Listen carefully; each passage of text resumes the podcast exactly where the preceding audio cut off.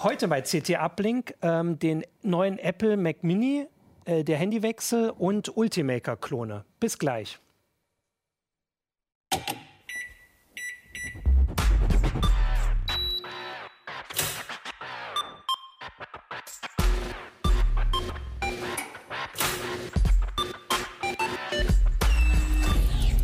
CT Uplink. Da ist er aufgetaucht. Hallo, willkommen zum neuen, äh, zum ersten CT Uplink im Jahr 2019. Ähm, ich, wir haben heute zwei Hefte hier, aber aktuell ist auf jeden Fall die rote, die zwei ähm, vom CT-Magazin. Aber erstmal, ähm, ich bin Martin Holland aus dem Newsroom von Heise Online und begrüße heute mit mir hier meine Gäste. Ina Merkert, Michael Link, Benjamin Kraft. Genau. Und äh, mit denen möchte ich heute erst über zwei Themen aus der aktuellen CT sprechen und dann blicken wir nochmal zurück. Wir hatten ja ähm, eine Silvesterfolge. Ähm, deswegen haben wir nicht alle Themen geschafft, die ähm, beredenswert sind, wobei es sind ja immer viel mehr noch beredenswert, als wir hier bereden. Ähm, genau, und deswegen blicken wir dann am Ende der Sendung auch nochmal zurück auf die 1, die blaue. Die gibt es jetzt nicht mehr im Kiosk. Aber online in der App äh, heißt es Select, gibt es alles. Genau. Aber anfangen würde ich mit äh, Benjamin, mit dir. Und zwar, du hast den ähm, neuen Mac Mini von Apple getestet. Genau. Dir angeguckt. Jetzt kannst du ja erstmal vielleicht so ein bisschen, ich bin da ja nun überhaupt gar nicht der Experte, wobei ich tatsächlich mhm. gerade mir wieder eingefallen ist, dass ich zumindest bei meinem ersten Job auch mit einem Mac Mini gearbeitet habe, aber ich könnte ja nicht mal mehr sagen, welche Generation das war.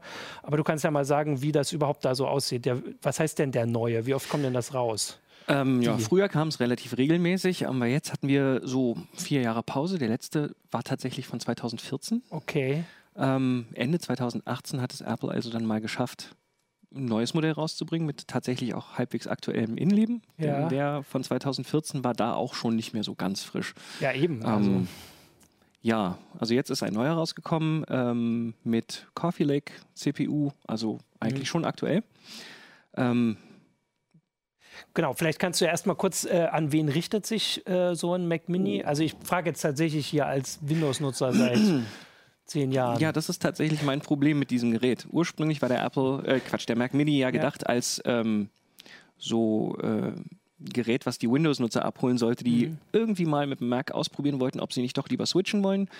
Ähm, Damals kostete der so 500, 600 Euro in der einfachsten ah, Variante. Okay. Mhm. Ähm, und das Motto war Bring your own Keyboard, Mouse and Display. Also, ne, du bist ein Umsteiger, ja. du hast schon alles, kauf dir den Mac Mini, probier es aus.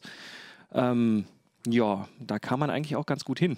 Ich fand das immer ein sehr sympathisches Gerät. Mhm. Ähm, die letzte Generation gab es auch noch für 600 Euro. Die war ganz schön beschnitten allerdings, war ziemlich lahm, aber immerhin, es gab war ein die zum Anfang schon lahm oder war das? Ja, das, das, äh, das 2014er Modell gab es in drei ähm, Varianten, ja. die man so äh, direkt im Store ordern konnte, wenn man nicht jetzt groß konfigurieren ja. wollte.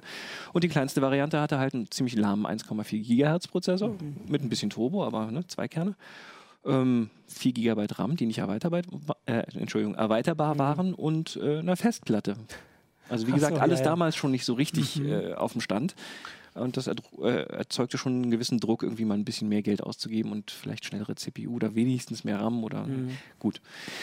Ja, das Problem hat das neue Gerät jetzt nicht mehr. Das ist eigentlich, es ist echt flott, kann man nicht ja. meckern. Es ist ein Core i3, ähm, vier echte Kerne, 3,6 GHz. Der geht gut ab. Ja. Der ist auch nicht laut dabei. Also selbst unter Last bleibt der sehr, sehr leise. Mhm. Hat einen Lüfter. Hat einen Lüfter, den hört man so ein bisschen, aber der ist wirklich, auch unter Last dreht der so, dass du den nur so im sehr leisen Büro hörst, mhm. wenn nichts anderes passiert. Ja, ähm, zumindest in der Konfiguration. Später dazu mehr. Ja. Aber also die Preispolitik, und da kommen wir jetzt genau, wieder zu dem Punkt, an wen richtet sich das? Für 900 Euro bin ich mir nicht sicher, an wen sich das richtet. Mhm. Denn du kriegst 128 Gigabyte als SSD ja. und die ist nicht erweiterbar, die ist nämlich aufgelötet. Das heißt, du müsstest dann anfangen und ähm, per USB oder Thunderbolt Speicher anschließen. Das finde ich jetzt für, äh, so sage ich mal, die Apple-Ästhetik nicht so mhm. treffend. Da hat irgendjemand, ja, sich überlegt, damit kann man bestimmt die Leute zum Upgrade zwingen mhm. oder die, die es nicht stört, ne, die können es halt so bezahlen und kaufen. Ja, bin ich ein bisschen überfragt, wer sich ein solches Gerät hinstellt. Früher hätte man sagen können, naja, also jetzt äh, überspitzt gesagt und Klischee bedienend, es kann so der Sekretärinnen oder mhm. ne, Vorzimmerpersonen ja. äh, PC sein, der Kalendereinträge macht, Korrespondenz erledigt. Dafür ist das Ding dann aber wieder mit vier Kernen und dem Takt überdimensioniert und zu Ja. dem Preis sowieso. Das stellst du dir einfach nicht so hin. Der Semi-Pro hat wieder nicht genug Speicherplatz, muss dann erstmal im Zweifelsfall sogar noch ähm, RAM nachrüsten, entweder nachkaufen zum Apothekerpreis Mhm. bei Apple von 240 Euro pro 8 Gigabyte, glaube ich. Das ist auch ganz schön viel, Ja. oder? Ich bin jetzt. äh, Ähm, Okay. Ähnlich sind Mhm. übrigens die SSD-Schritte. Ähm, da sind es dann von 128 auf 256 sind es 240 und dann äh, die verdoppeln. Also du kannst Mhm. 2 Terabyte kannst reinstecken, die sind auch sauschnell, das sind Ja. PCIe-SSDs. Aber dann zahlst du dafür, glaube ich, ähm, 1900 Euro und damit doppelt so viel wie für den Rechner selbst. Mhm. Also Okay, ja. die Preispolitik ist für mich nicht ganz nachvollziehbar. Also das wäre dann halt, das ist jetzt für, also vor allem der, der ursprüngliche Gedanke für, ähm, für mal zum Reinschnuppern und ist mal so zum. Probieren ist es dann ein bisschen teuer, aber für die Leute, die jetzt vier Jahre gewartet haben, die also ich meine, du hast ja gesagt, also als, als Rechner ist er schnell. er ist schnell, aber ich also, muss jetzt aus dir rauskitzeln, was er so hat. Also also nochmal. Naja, also ich meine, alles ist doch relativ. Ich meine, das ist ja immer noch ein i3. Ja. Also könnte ja gut. auch ein i5 oder ein i7 drin sein Ja. und dann wäre das ja schon Ja. schneller eigentlich. ja. Gut, das kannst Und du auch mit so alles einem. CT-Bauvorschlag und Windows kriege ich das ja auch ohne Ja, Probleme eben, genau. für die Hälfte des Geldes gebaut. Ja, nicht die Hälfte, aber für 900 Euro kriegst du tatsächlich einen schönen Bauvorschlag aus der 26 war es, glaube ich, mit sechs oder acht Kernen teilweise schon, ähm, die in einer ganz anderen Preis, äh Quatsch. Leistungsklasse Ja. ähm, arbeiten. Also das ist schon, Ja. ja, für wen ist das Ding? Ich weiß es nicht. Also was mir gefällt ist, Was ich für Leute, die irgendwas mit einem Apfel zeigen wollen. Aber die können sich Mm. auch ein Apple TV irgendwo hinstellen. Ja, ist noch ein wenn du bisschen halt das kleiner. Ich- ich Betriebssystem haben mal- willst, oder? Du Ja, hast doch gar keine Wahl. Also ich du würde musst gerne mal die Apple Anschlüsse zeigen. Das ist Ja, nämlich so ein genau, bisschen der Kannst du mal, genau. Ja. Ja. Also wir haben hier hinten, und das ist schön, ähm, USB 3 ist ja alt, aber Thunderbolt 3, vier Stück gleich, mit äh, 40 Gigabit pro Sekunde echt schnell und sehr flexibel. Du kannst äh, Speicher anstecken, du kannst ähm, Peripherie anstecken, wie eben RAID-Systeme oder Direct Attached Storage vielmehr. Und du kannst diese Klopper hier anschließen. Da kannst du in so ein externes Grafikkartengehäuse eben eine Grafikkarte anschließen ähm, und damit auch ein bisschen, also nicht nur ein bisschen, ein deutliches Grafik-Upgrade dann ranbringen. Das ist für Rendering natürlich spannend, für Videoschnitt, der Genau, zum Teil beschleunigt darüber Das hast du läuft. im, ähm, im Artikel geschrieben, die, die Grafik, die jetzt da drin ist, ist jetzt ausreichend für Ja, das ist eine Büroarbeit. Das ist die äh, integrierte Intel-Grafik, Genau. die schafft macOS locker und so und beschleunigt auch ein paar Dinge, aber insgesamt ist sie natürlich Ja, ähm, für alles andere, ja, ja. also Videoschnitt beschleunigen kann sie in, in dem Sinne, dass sie die Oberfläche beschleunigt, aber den Komprimiervorgang beispielsweise in H264 oder H265, das geht nicht. ja. Das heißt, sowas ist jetzt sozusagen die Workstation-Konfiguration von Apple. Weil es gibt ja keine neue Tonne, also dieser Workstation. Genau. Ja, die soll ja dieses Jahr Mac, kommen. der ist ja der Mac Pro, ne? Es gibt den iMac Pro, der ähm, ja so ein Zwischending ist. Und es soll dieses Jahr einen modularen Mac Pro geben. Was genau man darunter verstehen darf, wissen wir noch nicht. Äh, wann man den erwarten darf, ist auch nicht klar. Es wurde gesagt, ja, ist in Arbeit. Aber Wurde ja vage angekündigt, aber bis dann das Produkt wirklich draußen ist, ändert sich ja immer noch mal sehr viel. ja, es entwickelt sich jetzt gerade, wenn ich Das das, heißt, im merke, zu einer Metadiskussion, für, für wen ist welches Gerät. Und mit dem Mhm. äh, Thema hadere ich auch so ein bisschen und weiß nicht so richtig, wo Apple mit ihren Geräten so hin will. Das beste Beispiel ist, finde ich, im Moment auch das MacBook Air oder überhaupt der, der Mhm. MacBook Stack, wenn du so willst. Man hat das Air, das Pro, äh, das MacBook ohne Zusatz und die sind alle so ein bisschen, eins steht hier, je nachdem, was du vergleichst, Rechenleistung, Display, äh, Portabilität, äh, Laufzeit, das ist alles wild gemischt, da gibt es keine Hierarchie, so ungefähr. Also für mich. ja. Ähm, aber zurück zu dem. Ähm, ja, für wen das ist, ich weiß nicht. Also man kann da ganz viel Geld reinstecken, um das Ding deutlich aufzurüsten. Da geht ein Sechskerner mit Hyperthreading auch rein. Das Ding ist dann einfach auch sauschnell, keine Frage, und immer noch leidlich leise und klein ist er. Ähm, Also ich kriege auch CPU-Upgrades. ja, bis zum Sechskerner mit 4, irgendwas Gigahertz und eben 12 Threads. Bis zu 64 Gigabyte RAM, glaube ich. Genau, und im Artikel hast du ja geschrieben, aber wenn man dann wirklich anfängt, so richtig aufzurüsten, dann ist irgendwann die Preisfrage. Ja, halt, also- weil man dann auf dem, da kommen wir zum Pro, das ist der Mac Pro da. Zum Mac Pro nicht, aber du kannst dann langsam dir überlegen, ob du nicht einen iMac nimmst. Die haben ein iMac, richtig geiles so. Display. Also die 4K-Displays sind gut, die 5K sind richtig Ja. gut, haben wirklich gute Farbdarstellungen, sind schöne, scharfe Displays. Du hast, äh, ja gut, da steht auch demnächst ein Upgrade an, aber mhm. du hast eben alles, was du brauchst. Hier musst du sogar noch ähm, Tastatur und Maus dazu bringen. Finde ich bei dem Preis jetzt auch schon ganz schön, mhm. ja, ja, selbstbewusst.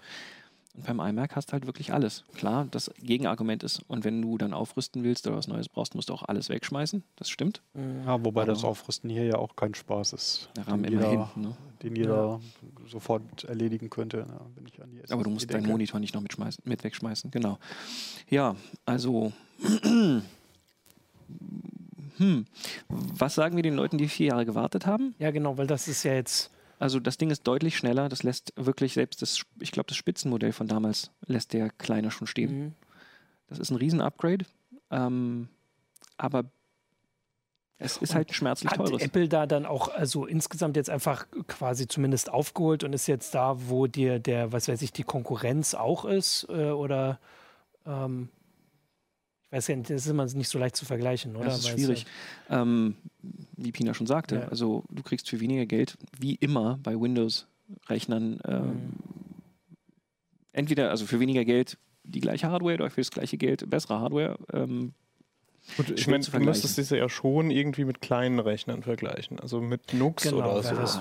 Der NUC hat dann wieder Mobiltechnik. Den gibt es zwar mhm. jetzt auch mit vier Kernen, aber der ist wirklich, also der wird lauter, der ist nicht so erweiterbar im Sinne von Peripherie anstecken. Also also ich finde jetzt aber schon, also der richtig krass aufgerüstet, den du gesagt hast, also der würde trotzdem da reinpassen. Also ich meine, das ist doch ja. schon dann, also die, äh, dann hätte man doch zumindest diesen Platzfaktor, den man so, glaube ich, jetzt ich habe jetzt nicht ganz so den Überblick, weil ich dann äh, Laptops und sowas habe, aber mhm. äh, so ein Rechner, also auch die optimalen PCs und sowas, die mhm. er zusammenbaut, also selbst die teuersten, die sind ja jetzt ganz anders, wenn man jetzt die Platzfrage nimmt. Das sind ja einfach diese riesigen mhm. Dinger, die ich jetzt auch zu Hause stehen habe. Ne? Also da hätte der natürlich schon den ja, Vorteil, wenn man jetzt vielleicht. Ist der schön kompakt, das genau, stimmt. also für, du hast vorhin gesagt, Vorzimmer. Äh, Person. Ähm, da ist es äh, ist vielleicht das Geld manchmal nicht so wichtig, weil das halt von der Firma bezahlt wird, vor allem nach vier Jahren. Ähm, aber der sieht natürlich viel besser aus und passt vielleicht auch unter den Schreibtisch, wo jetzt vielleicht unten nicht irgendwie ein Rechner ja. hinpasst. Ja, ja was machst du mit dem Display? Ja, das Display muss natürlich dastehen, aber das ja. ist halt nicht, also ne, ist halt nicht wie der Rechner. Das wäre jetzt so meine Überlegung. Also ich finde es schon ein bisschen bezeichnend, auch was du jetzt erklärt hast, dass es jetzt kein Gerät mehr ist, wo man sagt, dafür steigt man um, um mal mhm. zu probieren, weil es dafür dann zu teuer ist. Ja.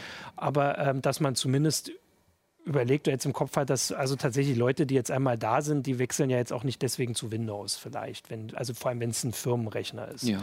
Oder was weiß ich, ein Arbeitsplatzrechner für jemanden, der selbstständig ist oder so. Also ist jetzt so meine Überlegung, weil dann ist er ja zumindest sehr hübsch. Und wie gesagt, und, und, und er hat halt die, äh, die Technik, das, was du beschrieben hast, also ja. dass er zumindest aufgeholt hat. Also ich, ich, muss, ich bin wahrscheinlich ein bisschen zu heftig rangegangen. Ich muss sagen, ich finde ihn als Rechner schon gut. Das Format, wie ja. du sagst, ist immer noch ähm, nicht konkurrenzlos, aber es gibt wenige, die es so klein, so leise hinbekommen. Mhm. Äh, Ausstattung, wie gesagt, ja. Preis-Leistung okay, aber der ist wirklich schnell geworden. er ist immer noch leise, er ist extern erweiterbar und er ist jetzt schwarz. Habe ich verschwiegen, der genau, ist jetzt ein Space Gray. Ja, das mussten wir, ah, stimmt, das haben wir noch nicht für die mhm. Zuhörer, haben wir es noch nicht gesagt. Ja. Genau, aber kann man da jetzt vielleicht auch schon so ein bisschen, was du hast gesagt, dass jetzt dann auch andere, ähm, ja nicht, ab, doch Upgrades bei Apple anstehen? Kann Wissen man kann man es nicht, genau, aber, aber wenn man sich den Produktzyklus anguckt, als nächstes wären die iMacs eigentlich dran. Ja. Die haben noch die äh, siebte Core i-Generation drin. Ähm, inzwischen aktuell wäre, auch wenn es ein Refresh ist, die neunte. Mhm. Die ist äh, Ende letzten Jahres rausgekommen und die Mittelklasse-Prozessoren, also die i5er davon, sollten jetzt demnächst erscheinen. Und dann steht bei Apple eigentlich dem nichts mehr im Weg, dort aufzurüsten.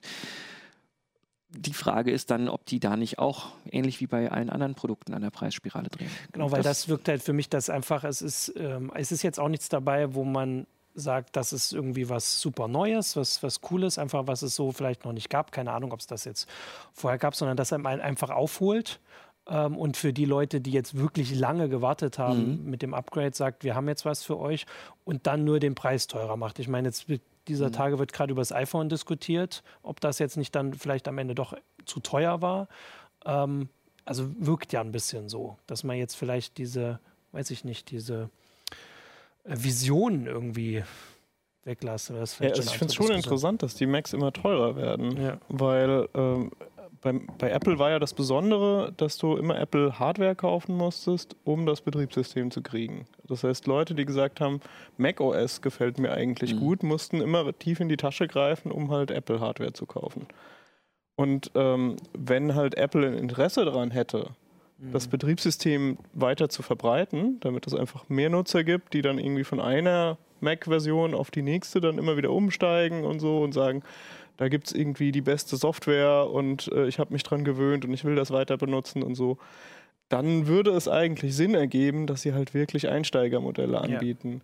Und dann ist halt 900 Euro ist ein bisschen bitter. Also ich denke, die wenigsten Leute, die sagen, ja, ich hätte gerne ein Betriebssystem, das sich irgendwie vielleicht leichter bedienen lässt als Windows oder so, die werden wahrscheinlich nicht sagen, ja klar, dann gebe ich doch 900 Euro aus. Mhm. Also werden viele werden vielleicht sagen, naja, refurbished 500 wäre okay. alten Oder iMac so. oder so besorgen und dann haben sie das Problem für sich erstmal gelöst. Aber dann haben sie auch einen alten Rechner. Dann also haben sie auch einen alten Rechner. Aber das ist halt schon die Frage, ob man das will. Und äh, dann gibt es ja auch neue Mac-Versionen, also vom Betriebssystem, und die laufen Mhm. dann unter Umständen auf alter Hardware nicht mehr. Ja. Und so, also eine Freundin von mir im Studium zum Beispiel, die so hatte alt halt ein altes MacBook dann und irgendwann gab es dann halt keine Updates mehr für das Ding. Die war eigentlich ja noch zufrieden, aber Mhm. eine Menge Dinge liefen dann halt nicht mehr deswegen. Und irgendwann hat sie sich ein Windows-Notebook gekauft. Naja, es wird auf jeden Fall dann äh, spannend auch einfach zu beobachten, ob, äh, also wie das für Apple damit Mhm. läuft. Also auch wenn du jetzt sagst, die Technik ist, äh, ist auf dem Stand der, der Dinge und ist gut und vor allem, also tatsächlich jetzt die Vorstellung, klar, ich meine, ich würde mir das jetzt auch nicht leisten, da, also du sagst, es für 900 Euro würde, wäre jetzt tatsächlich für mich zu wenig, ähm, also jetzt zu Hause oder auch als äh, vielleicht als Arbeitsplatzrechner nicht, keine Ahnung. Aber halt die teureren Sachen, das ist halt für mich keine Überlegung wert, da einzusteigen. Und deswegen halt die Frage, ob dann zumindest die Leute, also die jetzt sich dran gewöhnt haben, da bleiben. Aber es ist tatsächlich so eine Frage, wie das dann weitergeht und ob Apple jetzt vielleicht da vielleicht dann doch irgendwann noch mal entscheidet, dass sie es anders machen. Oder aber es ist tatsächlich einfach der Gedanke, ohne dass wir uns da jetzt direkt dahinter kommen. Ja, wobei man ja schon sagen muss, so der, der gemeine äh, Computernutzer, der fremdelt ja schon ein bisschen was mit diesem Format. Ne? Also der kennt vielleicht aus der alten Historie noch die großen Desktop-Rechner, auch die Bauvorschläge, die jetzt äh, neulich waren, die sind ja auch meistens im ordentlich Ja, großen ja. Gehäuse. Oder was man eigentlich ja in der letzten Zeit viel mehr hat, das sind halt Notebooks. Ne? Und äh, so diese Zwischengrößen, die sind ja doch eher was für Leute, die ganz spezielle Dinge damit vorhaben oder bestimmte Dinge damit bezwecken wollen. Und von daher denke ich mal, ist da eh die Erwartung sehr unterschiedlich, äh, was man jetzt davon erwarten will. Und ähm, ein paar würden so ein, so ein Gerät natürlich schon alleine deswegen ablehnen, weil sie da nicht ihre monstergroße Grafikkarte einbauen können oder sowas. Na, ähm, und da zählt Du kannst, ja, du kannst aber schön daneben stellen. das die kann man dann krass, halt ja. schön daneben stellen. Aber sprich, da sind immer noch so, sagen wir mal, gewisse äh, andere Momente noch zu überwinden beim Kauf als beim Ja. Dosenrechner. Aber ich denke, das ist auch ein bisschen ein Bias, weil bei uns in der Redaktion sind natürlich viele Leute, die an Rechnern schrauben, weil die sagen, ja, die Ja. Bauvorschläge von den Kollegen, die sind einfach super und ich habe da keine Angst vor, den Schraubenzieher in die Hand zu nehmen. Ich glaube, bei mir, ist, ich, ich spreche mal für mich als Apple-Fan, aber auch als Schrauber. Ich habe äh, lange darauf gewartet, dass ein neues, äh, einfach ein Update gibt. Ich meine, vier Jahre ist echt eine sehr lange Zeit. In der Zeit ist echt viel passiert bei Prozessoren, bei Grafikkarten. Ein bisschen haben wir darauf spekuliert, dass ähm, so ein Kombi-Prozessor mit Intel CPU und äh, AMD-Grafik, wie es ihn seit letztem Jahr ja auch gibt, mal da drin äh, vorkommt. Und da hätte man ja vielleicht auch das Format, wenn es jetzt mit der Kühlung nicht gepasst hätte, anpassen können. Aber das wäre spannend gewesen, so eine Vega-Grafik mit Intel-Chip. In so einem Format, das wäre ein ziemlicher Knaller gewesen. Da wäre der Preis auch voll in Ordnung gewesen. Aber hier ist es so, du hast unheimlich viel CPU-Leistung, du hast eine sehr schnelle, dafür kleine SSD. Es ist so ein bisschen unklar, wer soll denn damit arbeiten? Naja, Aber ich denke, der, der Formfaktor ist eigentlich schon ich attraktiv. finde auch, dass es also, ziemlich cool aussieht. Ja. wenn ich überlege, ich habe meiner Mutter so einen Bauvorschlag, 15 Watt PC zusammengestellt. Mhm. Aber eigentlich glaube ich, also das Gehäuse ist nicht attraktiv für sie. Das, sie kommt damit hin, aber im Grunde genommen hätte sie wahrscheinlich Ja. lieber sowas schickes Kleines, was dann auch auf den Schreibtischplatz äh, passt und unterm Schreibtisch ist dann halt ein bisschen mehr Platz für was weiß ich, da kann man dann einen Papierkorb hinstellen oder so. Also ja, ja. Ähm, naja, also wir, wir haben jetzt mitgekriegt, dass wir das irgendwie nicht so ganz wissen, aber wir haben ja auch immer Zuschauer und Zuhörer, die können ja auch mal in die Kommentare schreiben. Die haben ja auch vielleicht teilweise da lang drauf gewartet, ob, ob sie damit zufrieden sind äh, und vielleicht auch, wo sie jetzt noch was sehen. Also das ist jetzt die Aufforderung an die Zuschauer und Zuhörer. Und ich würde sagen, wir lassen ihn da noch so schön stehen. Er sieht ja ganz hübsch aus. Ähm, mhm. Und gehen jetzt mal mit Michael zu, ähm, ja, zu Smartphones. Das habt ihr, glaube ich, äh, gemacht, weil zu Weihnachten gerne äh, die Menschen sich neue Smartphones schenken oder geschenkt bekommen. Ja, ein bisschen war es tatsächlich auch, äh, weil ich selber ein bisschen Probleme mit der Firma mit dem Apfel hatte, mit meinem Smartphone. Das ist nämlich kaputt gegangen und dann gab es so eine längere äh, Reparaturhistorie, äh, die alles, die sehr schlecht funktioniert hat und äh, das hat dann in Verbindung eigentlich auch mit der Preispolitik von äh, Apple bei mir äh, dazu geführt, dass ich gedacht habe, okay, dann mache ich nochmal einen Umstieg und wechsle nochmal radikal und bin dann halt mal auf ein Android-System umgestiegen. Nun ist es halt für uns als äh, Redakteure eigentlich nichts ganz Besonderes mehr. Gerade wenn man im Mobilressort arbeitet, hat man eigentlich alle Nase lang irgendwelche Geräte im Test. Das heißt so, ganz fällt man damit nicht aus der Welt, aber letztlich ist halt schon so, wenn man dann privat umsteigt, merkt man dann schon sehr stark, oh, was fehlt denn jetzt bei dem mhm. neuen? Was hatte ich bei dem alten? Was möchte ich beim neuen Gerät mitbringen? Und äh, so im Gespräch äh, stellte sich dann eigentlich auch raus, naja, das Problem hat man natürlich auch, wenn man ganz schlicht von Android zu Android umsteigt ne? und von einem Gerät aufs nächste. Und daraus hat sich dann eigentlich diese ganze Geschichte nochmal wieder entwickelt. Eigentlich ein Evergreen, aber es ist schon erstaunlich. Auch in meinem Umfeld kommen dann immer wieder Leute äh, zu mir, die sagen, ja, ich bin jetzt auf ein neues Handy umgestiegen, aber ich, mir fehlen jetzt die Chats. Oder wie mhm. kriege ich denn jetzt meine alten Fotos wieder? Ähm, die Basics, meinetwegen die Kontaktdaten und die Kalenderdaten, das ist weniger das Problem. Das lösen die meisten Leute eben über die äh, betriebssystemeigenen Clouds, also sprich bei Apple über iCloud. Mhm. Ähm, da ist der Umstieg relativ einfach. Man nimmt ein altes Gerät, man nimmt ein neues Gerät, meldet sich an und dann fehlt das am Schluss nicht mehr so sehr viel. Ein paar Sachen müssen fehlen. Ne? Einfach, ja. Also beispielsweise, klar, bei Banking-Apps oder so möchte man nicht unbedingt, dass dann auch gleich die äh, äh, alle Zwei-Faktor-Authentifizierung alle nahtlos äh, drüben mhm. landen auf dem neuen Gerät. Also es, die sind ja auch speziell für den Zweck gemacht, dass es halt besonders nochmal abgesichert ist, dass man sich nochmal legitimieren muss. Aber bei Android-Geräten äh, fehlte dann ähm, so im Zweifel halt vieles, was so ein Gerät eben auch individuell macht. Ja. Meinetwegen die Anordnung des Startbildschirms, ne? mhm. bestimmte Klingeltöne, die man vielleicht ganz gerne hat oder Hintergründe und äh, Anordnung der Apps auf dem Screen und so weiter. Das hat man sich ja manchmal mühsam zurechtgepuzzelt, wie es für einen mhm. gut passt. Und jetzt hat man ein neues Gerät und freut sich, dass meinetwegen die Kontakte da sind und der Kalender stimmt und die E-Mail-Konten auch ordentlich synchronisieren. Teilweise, auch nicht alle. Und äh, ja, dann geht eigentlich das Gesuche los und äh, man stellt also äh, fest, dass es zum einen natürlich ziemlich viel Klickerei oder Tipperei, Wischerei ist, äh, für jede neue App wieder die sämtlichen Freigaben wieder neu mhm. erteilen mhm. zu müssen. Aus äh, Sicherheitsgründen äh, hat das ja eine Historie, warum das so ist ne? und warum die Leute das eben heute so machen müssen, aber letztlich bleibt es halt doch. Ja.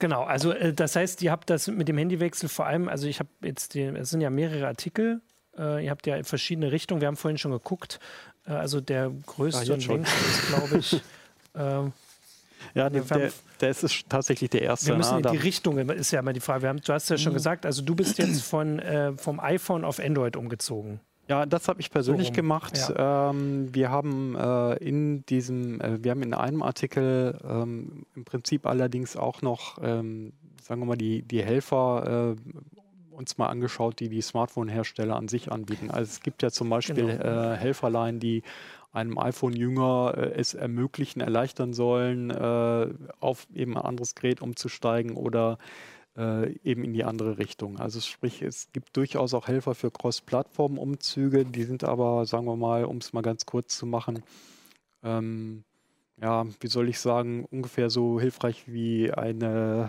ähm, ja, wie ein kleines Steak oder so. Also es bringt da nicht ganz so viel. Also sie machen im Prinzip das, was eigentlich schon ohne Helfer ganz gut funktioniert, sprich Synchronisation von eben Kontakten und Kalendern so, und so weiter. Okay. Ne? Das war, wo es wirklich spannend wird, nämlich diese ganzen kleinen Personalisiergeschichten. Ja. Ähm, das ist eigentlich bei allen Helfern immer das Problem und das leisten zum großen Teil eben auch diese Hersteller-Tools äh, nicht sehr gut.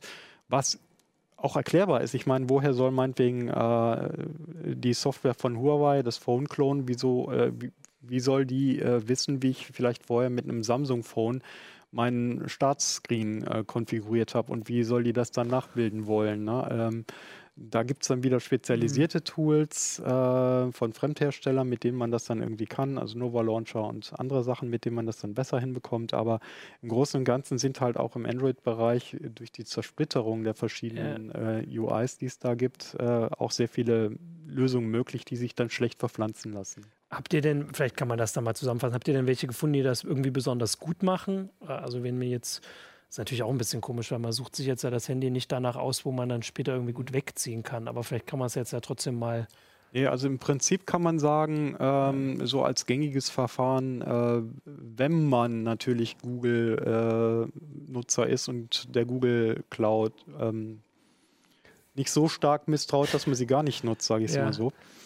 Ähm, dann kommt man natürlich in dieser Kombination aus Google Drive Backup ähm, und dann eben der Anwendung dieser Hersteller-Tools ja. meistens so weit hin, dass man dann wenigstens weiß, was fehlt. ne? Dass man dann gucken muss, okay, ja. da muss ich nacharbeiten, mhm. das muss ich nochmal ja. machen, das muss ich nochmal machen. Ne? Ähm, dann gibt es allerdings tatsächlich auch diese ganz schwierigen Fälle. Beispielsweise äh, hatte ich persönlich äh, mir überlegt, dass ich auch meine WhatsApp-Chats alle mitnehmen wollte, mhm. von meinem iPhone aufs Android. Und dann stellte sich heraus, das ist ziemlich schwierig, weil äh, mhm. WhatsApp auf dem ähm, iPhone äh, seine Daten in der iCloud sichert. Und mhm. darauf kann äh, die Android-Version von WhatsApp aber nicht zugreifen. Das heißt, es gibt dann auch ja, nicht die Möglichkeit, klar, sich ja. das irgendwie anderweitig jetzt zu holen, über einen Browser rüber zu kopieren und dann irgendwie händisch zu bearbeiten. Da muss man einen relativ komplizierten Weg äh, gehen, den wir dann natürlich auch beschrieben haben, mit äh, der auch, sagen wir mal, ein paar muss Stunden man dazu Arbeit. routen? Nein. Routen muss man dafür okay. nicht, aber man muss manchmal ist das ja. Äh, ja, man muss letztlich mehrere, mehrere Tools installieren, in Datenbanken ja. rumvorwerken und ähm, da ein bisschen, wie soll ich sagen, Geduld haben und äh, noch ein paar Haare auf dem Kopf, die man sich dann ausreißen kann. Sag mal, ist es, ähm, also mir ist aufgefallen beim Durchblättern, ihr habt tatsächlich den Fokus ganz stark auf den Wechsel zu Android gelegt. Also ja. ab und an taucht das iPhone auch mal auf. Hier oben gleich auf der Seite habt genau. ihr das Apple iCloud Backup ähm, für den Wechsel von einem zum anderen iPhone. Mhm. Aber ansonsten spielt das keine große Rolle. Also wir haben es in Teilen der Tools äh, jedenfalls äh, beschrieben, soweit es möglich war. Also äh, zum Beispiel OnePlus hat ja mhm. ein spezielles Tool dafür und äh, die Tools, also Samsung hat es ja auch, wir haben es da auch nochmal punktuell beschrieben und da ist es dann meistens halt so, wie äh, vorhin angedeutet, mit dem kleinen Extra extra. Natürlich kommen dann Kontakte mhm. mit dem Vehikel über Google-Konto und so dann halt auch zum iPhone. Ähm, aber was natürlich schon mal ganz nett ist, ist, dass zumindest Gratis-Varianten von Apps, die man auf dem Android-Gerät hatte, dann eben auch auf einem iPhone äh, geladen werden. Ja. Bei OnePlus ist es nun speziell etwas, wie soll ich sagen, ungewohnt, sagen wir es mal ganz wertfrei so, weil man da gezwungen wird, äh, halt eine Umzugs-App eben auf einem iPhone zu installieren, die man nicht über den Apple Store bezieht, sondern halt über eine Fremdquelle, was an sich schon mal nicht so ganz viele Leute nee. schon ganz oft gemacht ja. haben. Und äh, die äh, hat dann noch eine etwas obskure ähm, Bezeichnung und, äh, und also insgesamt kommt dann das alles komisch vor. Ja. Ähm, jedenfalls nicht so, als wenn das, als wenn man jetzt gerade äh, sich den Rest des, des Smartphones anguckt, wo mhm. alles übersetzt ist und wo man einigermaßen klarkommt. Da, man da? hat da immer das Gefühl, es ist eine Frickel- und Bastellösung noch. Was ist denn da die, die Logik äh, dahinter? Also OnePlus programmiert eine App fürs iPhone, damit man leichter von einem OnePlus-Gerät weg zu einem iPhone wechseln nee, andersrum. kann. Das ist schon andersrum. Aber schon andersrum. Aber aufs iPhone hat ja eigentlich nur Apple ein Interesse. Genau, die, die Move to iOS Genau, App und die dann? haben Ah. eine Move to iOS App Ah, okay. und äh, die macht selber aber auch nicht gar so viel. Aber im Wesentlichen äh, guckt sie halt auch nach, ähm, was, was gibt es so an Basis-Umstiegsaufgaben ähm, Umstiegsaufgaben wie Kontakte und so weiter. Und guckt dann halt auch nach, welche Apps hast du denn schon auf deinem äh, alten Gerät und gibt es dafür auch was, eine Entsprechung im, im, äh, im Apple Store. Also eine Sache, die ihr, ich glaube, das stand am Ende sogar drin, gesagt habt, ist eigentlich, wenn man jetzt so drüber nachdenkt, ist natürlich immer gut, wenn man vorher schon irgendwie gute Sicherung hat von Ja. Sachen und vor allem sich das vorher schon einrichtet. Das macht es dann einfacher und wir sagen ja sowieso immer, man soll ein Backup haben. Also eigentlich sollte man ja nicht erst im Moment des, ich habe ein neues Handy gekauft, dran denken, wie sichere ich die Daten vom alten Handy und kriege sie dann aufs neue. Ja, wir wissen ja alle, was wir tun sollten Ja, ja. und wollten und so. Und wir wissen auch alle, wie es draußen aussieht. Da kriegen wir alle täglich, also das betrifft natürlich auch alle Zuschauer, Zuseher, Zuhörer, die äh, selber auch mal so als äh, Admin für Freunde und Familie unterwegs sind. Man kriegt in der Regel Geräte, wo gar nichts gebackupt ist, äh, wo Kontakte noch auf der SIM-Karte drauf sind. Ach ja, äh, stimmt, das gibt's auch noch. Ja. und so weiter und so weiter. Und äh, da muss man natürlich ins, insgesamt noch sehr viel tun. Natürlich ist es äh, äh, klar, dass informierte Leute zusehen, dass sie meinetwegen ihre Daten ähm, auch womöglich gar nicht so unbedingt bei Google sichern, sondern woanders, äh, vielleicht sogar auf eigenen Servern, einem- vielleicht auch auf einem Exchange-Server, was ja weiter hinten auch nochmal thematisiert wird. Ähm, es ist alles klar, dass man äh, sich den Umzug auch durch ähm, vernünftiges Handeln einfacher machen kann. Ähm, wir müssen aber eben davon ausgehen, dass die Ja, ja. meisten Leute halt mit der Ja. Stangenlösung erstmal ähm, arbeiten und äh, dass man mit der und den Mitteln, die man dann so als normaler Mensch so an die Hand bekommt, die eben einfach gewisse Probleme dann hat. Ja. Ihr habt ja hier, ich habe es jetzt gerade gesehen, ihr habt ja eine äh, Auflistung so schön von äh, was weiß ich, von Huawei, von iOS zu Huawei und all die Richtungen, äh, dass man zumindest mal grob gucken kann. Wobei ich ja auch sage, dass es wahrscheinlich äh, eher so ist, dass jemand das ähm. Man kauft sich das Handy nicht danach, ob man gut Richtig. darauf wechseln kann, Ja. sondern man hofft dann, dass es halt geht. Ähm, Also wir haben ja, wir haben es mit einigen, einigen drauf. Geräten äh, ausprobiert, kreuz und quer gewechselt. Also wir, wir haben äh, ganz schön oft gewechselt. Ja, ja. Und äh, was tatsächlich auffällig war, war, dass in einigen Fällen äh, nicht wirklich ähm, ja, reproduzierbar war, warum ein Backup funktioniert und das andere nicht. ja. Und es war beides Male meinetwegen der gleiche Ablauf. Äh, bei einem Ablauf fehlt beispielsweise die auffällig oft die DB Navigator App. Die war mal dabei bei einem Ja. Update, äh, bei einem, bei einem Bei einem Umzug. Wechsel, okay. Beim nächsten Mal fehlte sie. Ja. Ja, äh, bei irgendeinem anderen Gerät fehlt beispielsweise, also jetzt nicht wörtlich nehmen, meinetwegen die Evernote-App.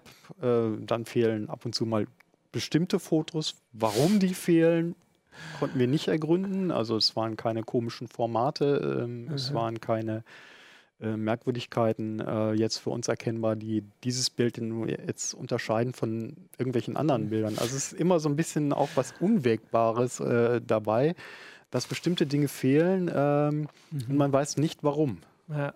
Also ich habe gerade noch überlegt, dass es ja vielleicht auch ein guter Tipp ist, wenn man jetzt sich wieder, wenn man sich ein neues Handy einrichtet oder überhaupt ein Handy einrichtet und Apps installiert, dann kann man ja eigentlich auch schon mal gucken, wie das ist mit Migrieren dann. von- Also ich war Ja. bei äh, K9 Mail, habe ich da mal mitgekriegt, dass das Genau. tatsächlich ganz einfach geht, dass man da irgendwie diese Kontoeinstellungen mit drüber nimmt. Und wenn man sowas von Anfang an schon im Kopf hat, dann ist es ja viel einfacher, als wenn man dann irgendwann erst nach, Ja, ich habe da mal Jahren. was vorbereitet.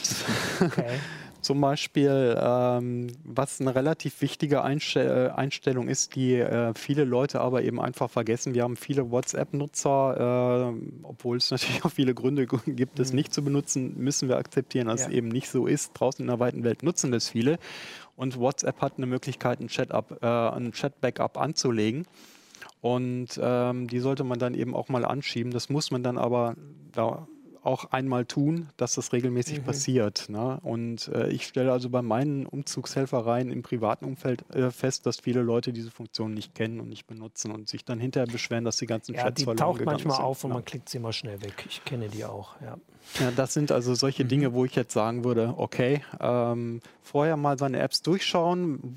Welche Apps bieten die Möglichkeiten, äh, Dinge extern äh, nochmal zu sichern und äh, Und vor allen Dingen, man darf ja auch nicht vergessen, so ein Umzug ist ja manchmal auch eine prima Gelegenheit, einfach mal aufzuräumen Ja. und, und zu gucken, äh, Dinge nicht mehr zu benutzen, die man vorher mal benutzt hat und lange dann nicht mehr. So ein Handy äh, müllt genauso voll wie irgendwie ein Bücherschrank. Ne? Genau, das habe ich mir nämlich auch überlegt bei diesen äh, Möglichkeiten, wo man quasi alle Apps gleich wieder installiert, die man schon installiert hat. Dann wird man gar nicht dazu gezwungen, mal zu überlegen, ob man die noch braucht oder nicht. Weil wenn man es, also per Hand macht es halt auch langwierig, aber dann hat man zumindest so ein Gefühl, die habe ich nun wirklich, die habe ich mal installiert, weil ich dachte, sie wäre gut und sinnvoll oder ich brauche sie und ich benutze sie überhaupt nicht. In jedem Fall muss Ja. man Zeit einplanen, gerade für solche Sachen. Wenn man jetzt, wenn man jetzt zum ja. Beispiel so eine Bezahl-App Mhm. drin hat, wie meinetwegen hier, äh, um eine, eine Karte zu kaufen für, äh, für die Stadtbahn Ja. oder irgendwas anderes, ne? Die da halt eine Bezahlfunktion hat oder die irgendwie eine zwei, äh, Zwei-Faktor-Authentifikation braucht, ne? äh, dann ähm, muss man einfach sehen, man muss sich da schon hinsetzen und dann einmal alles nochmal durchdeklinieren, auch Banking-Apps, äh, bei denen man äh, sich vielfach neu wieder anmelden muss, neu mit der äh, ident neu persönlich identifizieren Ja. muss. Ähm, die sind erstmal, ja, die kommen als Rohbau daher äh, auf so einem Smartphone, wenn es neu ist oder wenn es äh, Mhm. umgezogen, frisch umgezogen ist. Und die sind noch nicht sofort startklar.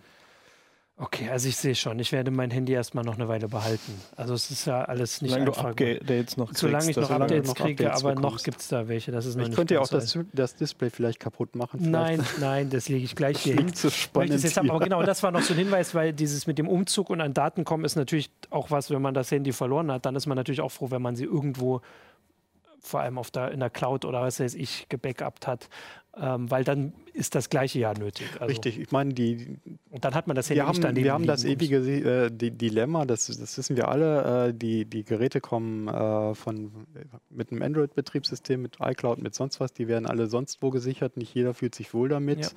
Ähm, und ähm, das muss man natürlich mit sich selber aus, ausmachen, wie Ja. man da mit dem Thema äh, Updates und äh, Backups in irgendwelchen Clouds verfährt. Ja, genau. Und für alle, die sich dann entschieden haben, wie sie damit verfahren wollen, ähm, gibt es in der, ich habe jetzt gar nicht nachgezählt, das ist die, hatte ich ja gesagt, du die zwei Backup machen. Ja, das geht. von, also es sind auf jeden Fall mehrere Seiten. Eine ganze Menge Seiten. Das ist das große, ähm, ähm, wie ist, was ist das, der Zweititel? Ist das der Zweititel? Ja. Ihr habt da mal so Fachbegriffe Ja, für. äh, Der Zweititel in der CT2. richtig. Die rote liegt jetzt am Kiosk. Äh, und während, bevor ihr alle losgeht, sie euch zu holen, gucken wir nochmal zurück in die blaue 1, die schon letztes Jahr gekommen ist, 2018, ist aber noch nicht Yesterday's News. Und zwar. Pina, du hast da drin, äh, jetzt muss ich ein bisschen gucken, du hast Ultimaker-Klone dir angeguckt oder gemacht. Du kannst ja vielleicht mal kurz was Ja, sagen. Also ich, also ich habe äh, Ultimaker gegen Klone verglichen. so rum. Und erstmal, Ultimaker ist ein 3D-Drucker, ein sehr bekannter, also vom Namen Genau, her also sagt das auch was. hier habe ich einen Klon stehen, der sieht aber genau, Genau, aus das musste ich fragen, wie der der, Ultimaker 2 Plus und äh, ich weiß nicht, ob man das sieht, also doch, man müsste es sehen. Also Äh, er sah, ja, Das ist eigentlich eine ziemlich dreiste Sache. Da steht nämlich auch Ultimaker drauf. Genau. Und das Oh. dürfte eigentlich nicht ja sein. genau, ist denn das überhaupt legal? Müssen Der ist nämlich eigentlich nicht von Ultimaker, sondern von einer Firma namens Blue Rolls. Ja, Ähm, Ultimaker ist eigentlich eine recht, also ich finde irgendwie eine sympathische Firma, weil sie von Anfang an die Ultimaker als Open Hardware gebaut haben. Mhm. Das heißt, du kriegst sogar für die neuen Ultimaker kriegst du die 3D-Files, wo du äh, dann irgendwie so Seitenteile fräsen kannst und so. Kriegst du. Ähm, das ist alles veröffentlicht. Ähm, die Firmware, die drauf ist, ist auch veröffentlicht. Das ist eine Variante von Marlin. Marlin ist eine sehr populäre Firmware, die man also auch ganz häufig für alle Arten von 3D-Druckern verwendet. Äh, Finde ich auch durchaus empfehlenswert. Ähm, und äh, ja, das, also der, der erste Ultimaker war auch, glaube ich, eher so ein, so ein Selbstbauprojekt Ja. oder so. Und der Ultimaker 2 war dann der erste, der so richtig ein, ein Massenprodukt war eigentlich. Und ähm, ja, mir ist irgendwann aufgefallen, es gibt Nachbauten davon. Also es gibt halt Nachbauten wie die hier, die irgendwie schon ein bisschen dreist sind, wo Ja. man denkt, so, naja, ist das überhaupt legal und so, aber an sich ist es legal, weil es ist veröffentlicht und so, es ist nicht patentiert. Das heißt, äh, im Grunde genommen darf eine Firma das Ja. einfach nachbauen. Als Privatmann darf man ja sowieso Dinge nachbauen, auch wenn sie pat patentiert sind.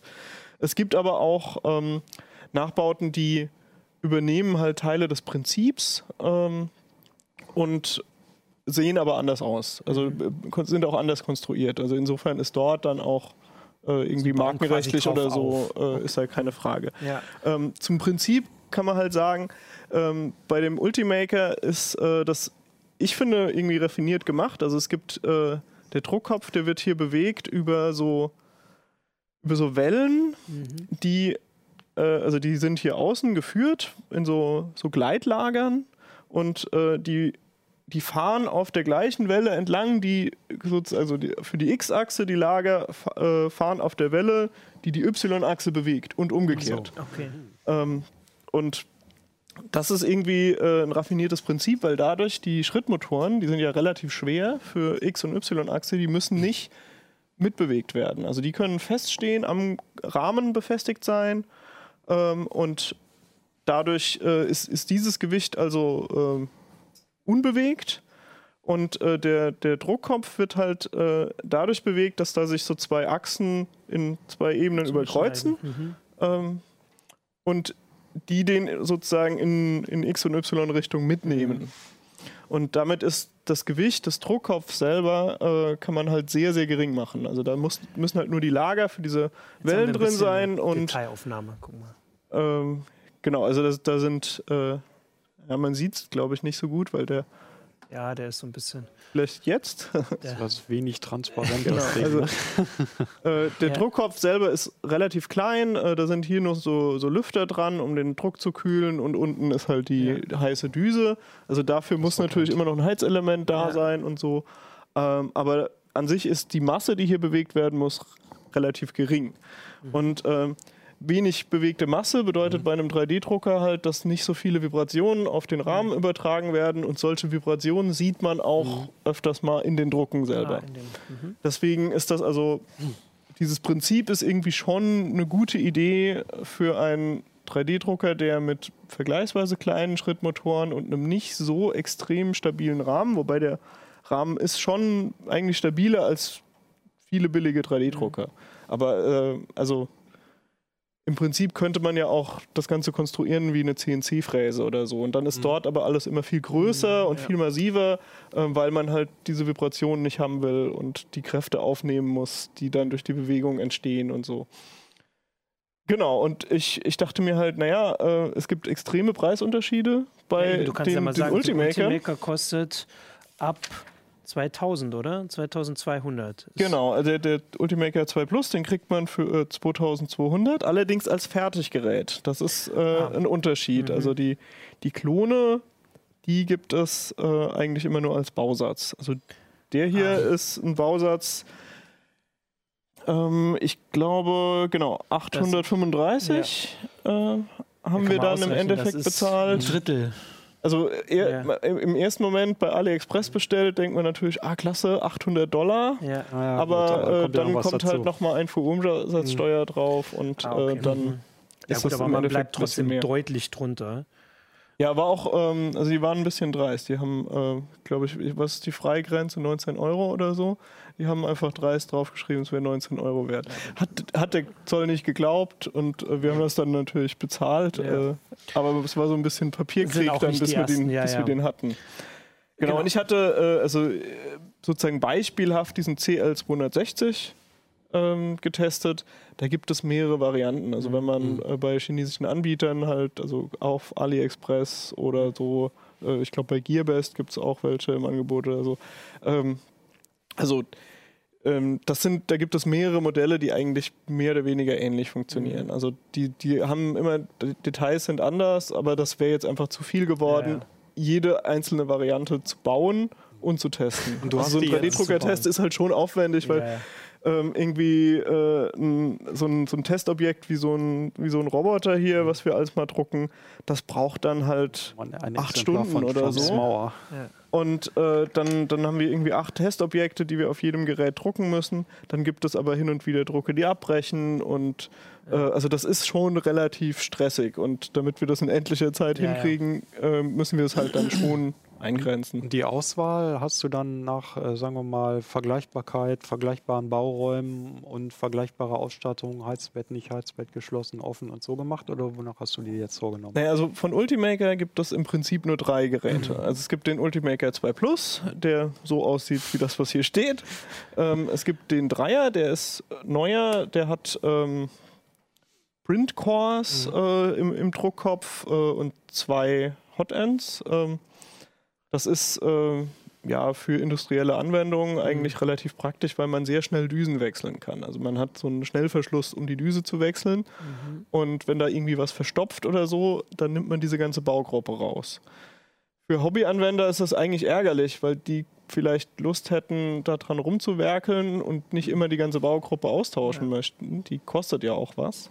Aber äh, für Firmen Ja, ist das halt wahrscheinlich die bessere Variante, weil einfach die Arbeitszeit von demjenigen, der die Drucker wartet, mehr wert ist als die Baugruppe. Ähm, also der hat dann schon zwei Düsen und ähm, die Printcores drin und kann sich auch schon selber das, die Betthöhe ausmessen. Und jetzt gibt es relativ neu den S5. Der hat einen größeren Bauraum, ähm, alle Features, die der Dreier hat und hat zusätzlich noch ähm, sogenannte Filament Flow Sensoren.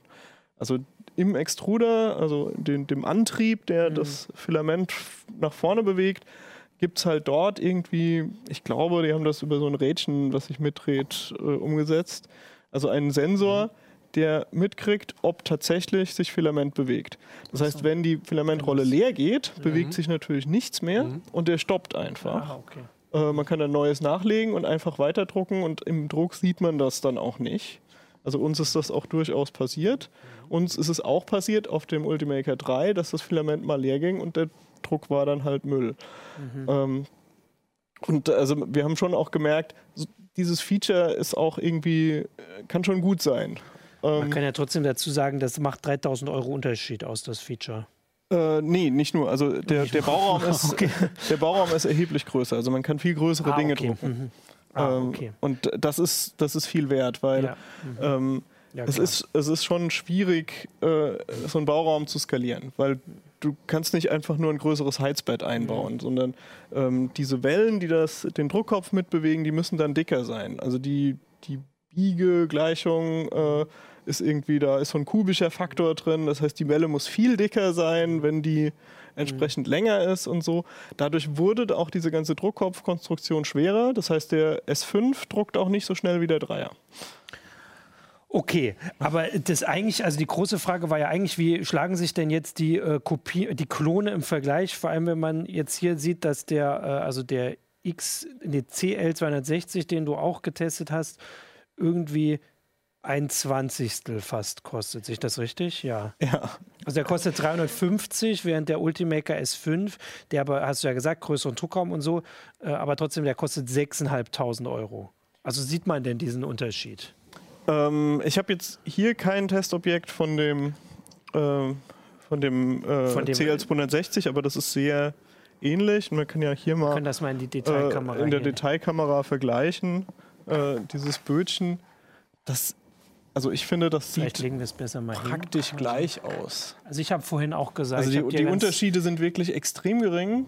ganz genau zugeguckt. Und es ist auch gar nicht so klar. Also ähm, bei manchen Tests haben, hat sogar der billigere Ultimaker besser abgeschnitten. Ja. Also bei manchen Tests hat der, der 2 Plus die besten Ergebnisse geliefert. Aber das ist ja jetzt auch per se, also so wie du es vorhin beschrieben hast, ist das jetzt auch nicht so überraschend. Also die Pläne von Ultimaker sind äh, öffentlich. Ähm, die bauen die möglichst detailgetreu nach.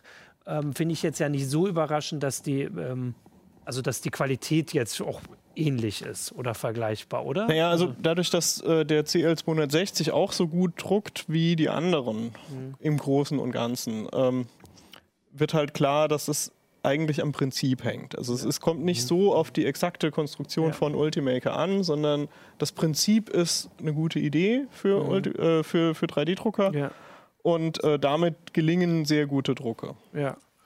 Ähm, man muss halt sagen, ähm, bei so einem Selbstbaudrucker, bis der mal gebaut ist, äh, bis der ordentlich läuft, also der ist, Ah. der erste Druck sieht nicht, noch nicht so gut aus. Also man muss da auch durchaus Zeit investieren für Einstellungen. Jetzt für unsere Testgeräte, wir haben die Einstellungen veröffentlicht, die wir verwendet haben. Das heißt, da kann man Zeit sparen. Aber ähm, das, ist, das ist ein Aufwand. Ja. Und, Wie lange dauert äh, das denn, so einen zusammenzubauen?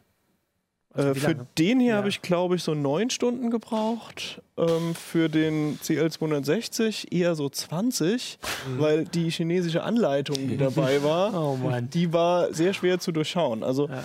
ich habe auch anhand der Anleitung zum Beispiel gar nicht rausgefunden, wie ich die Endstops eigentlich anbringen soll. Ja. Es, es waren genug Schrauben da und so. Und irgendwann habe ich gesagt, okay, ich, ich gebe jetzt auf mit der Anleitung. Ich konstruiere jetzt einfach eine Befestigung für Endstops und habe da auch so 3D-gedruckte Teile dann einfach verwendet und die Endstops darüber festgeschraubt. Funktioniert super. Ja.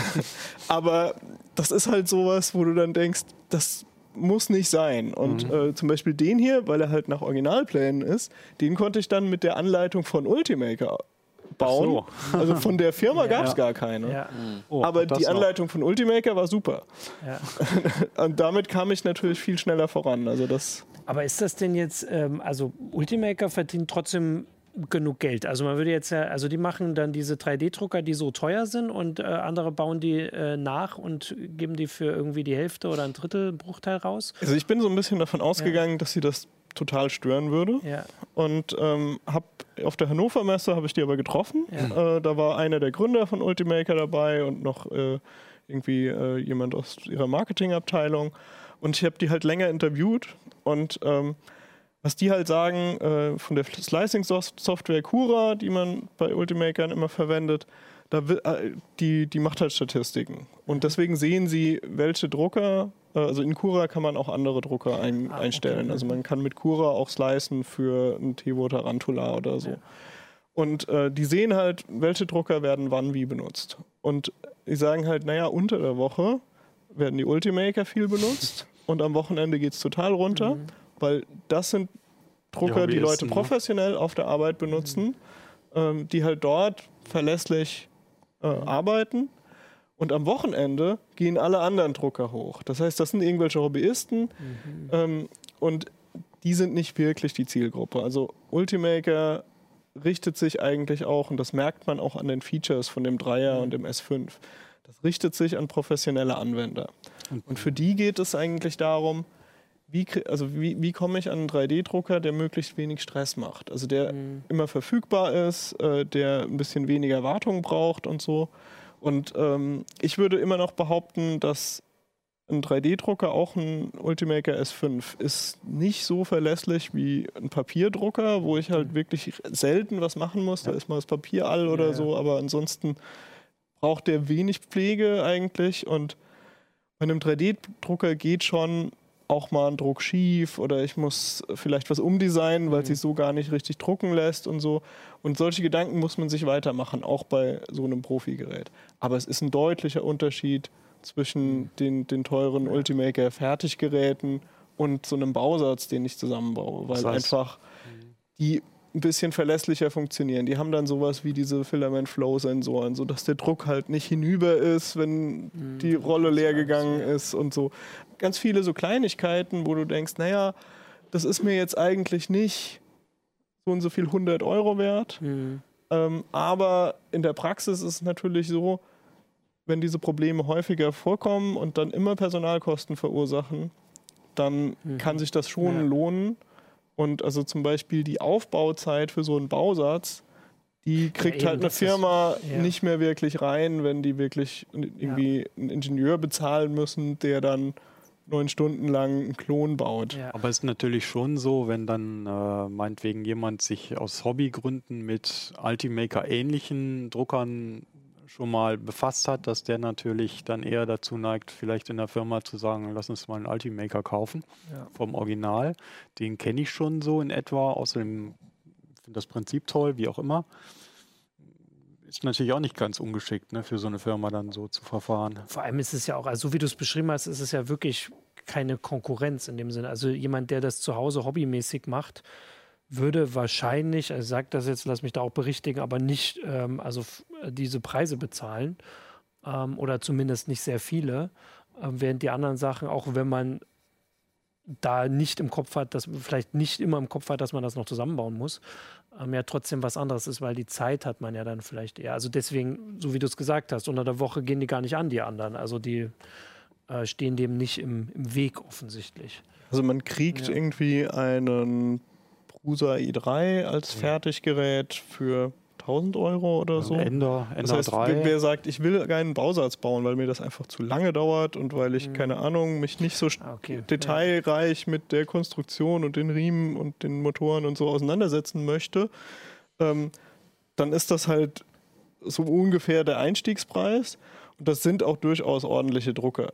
Der Prusa E3, der bewegt halt die, den Y-Tisch äh, hin und her. Das heißt, ähm, irgendwie so ein, so ein kleines Bötchen da wird im Prinzip genauso gut wie auf einem Ultimaker. Aber ich habe zum Beispiel mal so, eine, so einen Lampenschirm gedruckt, der war dann halt so groß. Da ist das blöd, wenn der die ganze Zeit vor und zurück bewegt wird. Da ist es schöner, wenn er wie beim Ultimaker einfach so nach unten wegfährt, weil das sehr, sehr wenig Bewegung von diesem immer schwerer werdenden Druckobjekt wird. Ja. Ähm, das kommt halt also immer drauf an, was für Objekte drucke ich und gibt es dann, also hat die Konstruktion dann klare Nachteile dafür. Ähm, also die, das Ultimaker-Prinzip, das sind nicht die billigsten Drucker, die ich kriegen kann. Der Einstieg ist mit, mit anderen äh, Konstruktionen immer noch ein bisschen billiger. Ich finde aber, ähm, also insbesondere diese CL260-Klasse an Druckern, die es für ein bisschen mehr als 300 Euro zu kaufen gibt, das ist für Hobbyanwender wirklich ein Blick wert. Wobei natürlich gerade so in der letzten Zeit der Ender 3 auch schon ganz schön viel Bewegung reingebracht hat. Zumindest jetzt in der Diskussion. Ja, und äh, der CR10 wird auch gerne genommen. Der ist irgendwie, der hat einen großen Bauraum und so. Ähm, das ist. Ja, wir kommen da gar nicht so richtig hinterher beim, beim Testen, weil das halt, äh, du musst die ja immer bauen und so. Ähm, aber es, es gibt durchaus auch ein paar YouTuber, die relativ ordentliche Tests machen. Da muss man halt schauen, wie, wie gut testen die und so. Und äh, unsere Schwesterzeitschrift, die Make, macht ja, Ja, auch die machen auch 3D-Drucker-Testen. Die haben eine große Vergleichstabelle. Also da kann man dann auch reingucken.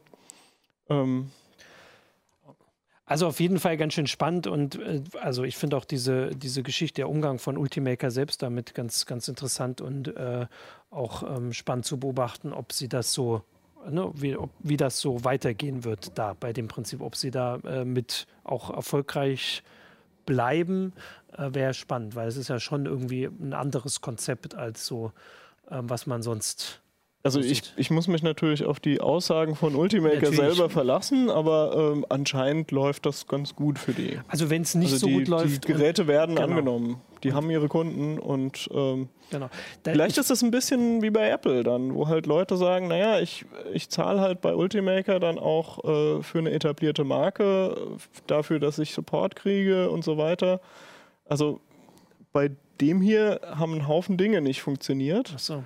Äh, der druckt auch bis heute nicht richtig, also der macht immer noch. Äh, hier äh, bei, bei diesem Objekt sieht man es ganz gut, der macht hin und wieder so Fehler, wo er einzelnen G-Code überspringt. Und Das müssen wir da das können wir in die Detailkamera, das sind so zwei Rillen zu sehen in dieser. Na, das ist die Frage. Das ist, ob man ist das schwer, uns schwer zu sehen. Die sind relativ subtil. Aber äh, für Sie die Stabilität dieses Ja, Teils und- sind sie natürlich enorm Ja. wichtig. Ja. Und ähm, ich, ich bin seit Ewigkeiten auf der Suche nach dem Fehler halt. Und Hm. von Blue Rolls hilft mir da natürlich niemand. Nee. Also meine Versuche, da irgendjemanden anzuschreiben, haben einfach nicht zu Antworten geführt. Ja, gut. Also wie gesagt, ich finde das total spannend und ähm, dann sieht man ja doch auch den Unterschied ähm, und der Rest steht alles im Heft, habe ich ja gesagt, auch wenn das Heft jetzt schon nicht mehr am Kiosk liegt. Vielleicht gibt es ja noch Kioske, gibt wo es bestimmt noch dran Kioske, wo es genau. Oder gibt, Heise Select, ne? Ähm, und ansonsten ist das, ähm, gibt es das auch in der App und online.